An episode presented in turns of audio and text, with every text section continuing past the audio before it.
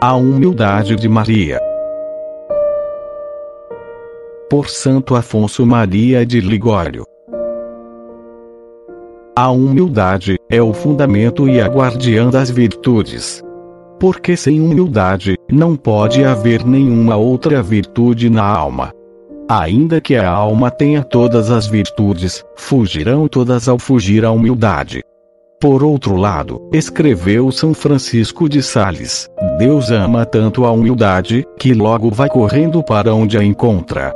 Essa virtude tão bela e tão necessária, era desconhecida do mundo, mas veio o próprio Filho de Deus à Terra para ensiná-la com seu exemplo. E quis que nela em especial o buscássemos imitar, quando disse: Aprendei de mim, porque eu sou manso e humilde de coração. E Maria, na medida em que foi a primeira e mais perfeita discípula de Jesus em todas as virtudes, assim foi também na humildade, pela qual mereceu ser exaltada sobre todas as criaturas. O primeiro ato da humildade de coração é ter baixo conceito de si mesmo, e Maria sempre fez tão pouco de si, que ela, ainda que se visse enriquecida de mais graças do que os outros, a ninguém jamais se sobrepôs.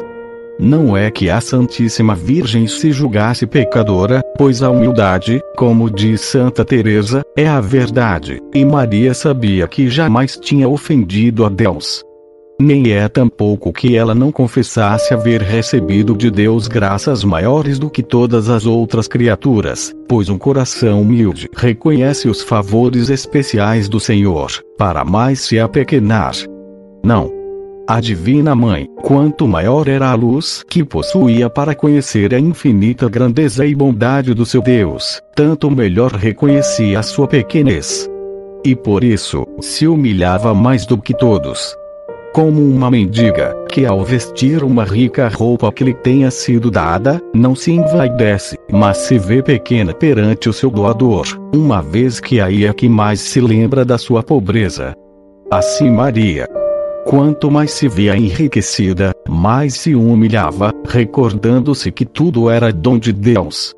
Ela mesma disse a Santa Isabel, Beneditina, Fica sabendo que eu me considerava extremamente vil e indigna da graça de Deus.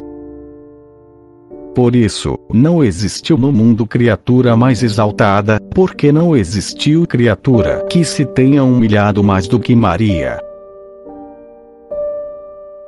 Se você deseja ouvir mais episódios, visite o site espiritualidadecatólica.com. Obrigada.